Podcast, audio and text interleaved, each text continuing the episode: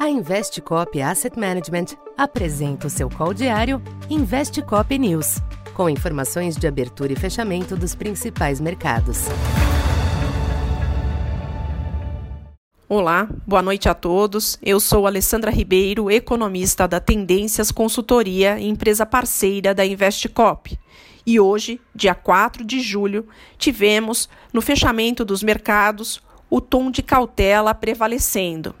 O feriado de 4 de julho nos Estados Unidos tirou essa referência externa.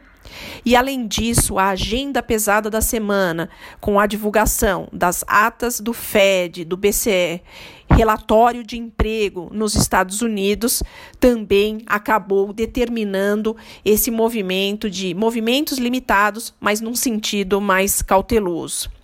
No âmbito externo, pesou especialmente para o preço de petróleo, que fechou em alta, alcançando aí pelo tipo de petróleo Brent 113 dólares o barril, a expectativa de que a OPEP não cumpra com o aumento de produção, com as metas de aumento de produção estabelecidos.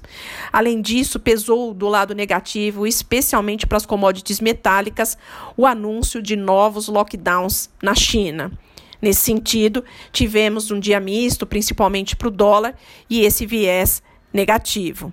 Nos mercados domésticos, esse também foi o tom.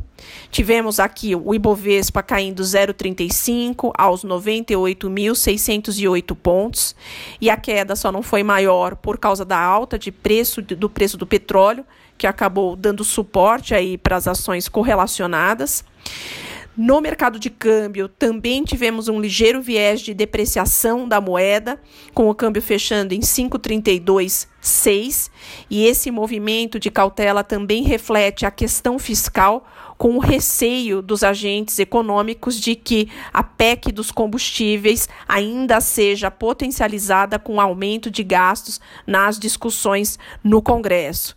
Isso também pesou no mercado de juros, mercado do DI teve um viés de alta ao longo de toda a estrutura a termo, não só captando o ligeiro viés de depreciação do câmbio, a alta do preço do petróleo, mas especialmente essa questão fiscal com o receio de aumento dos gastos fora do teto. Atualmente, a PEC que foi aprovada no cenário já tem um impacto nos gastos de 41 bilhões fora do teto, fora do teto, e o receio é que não só aumente essa conta para esse ano, mas também tenha-se aí um legado maior para o ano que vem e anos seguintes.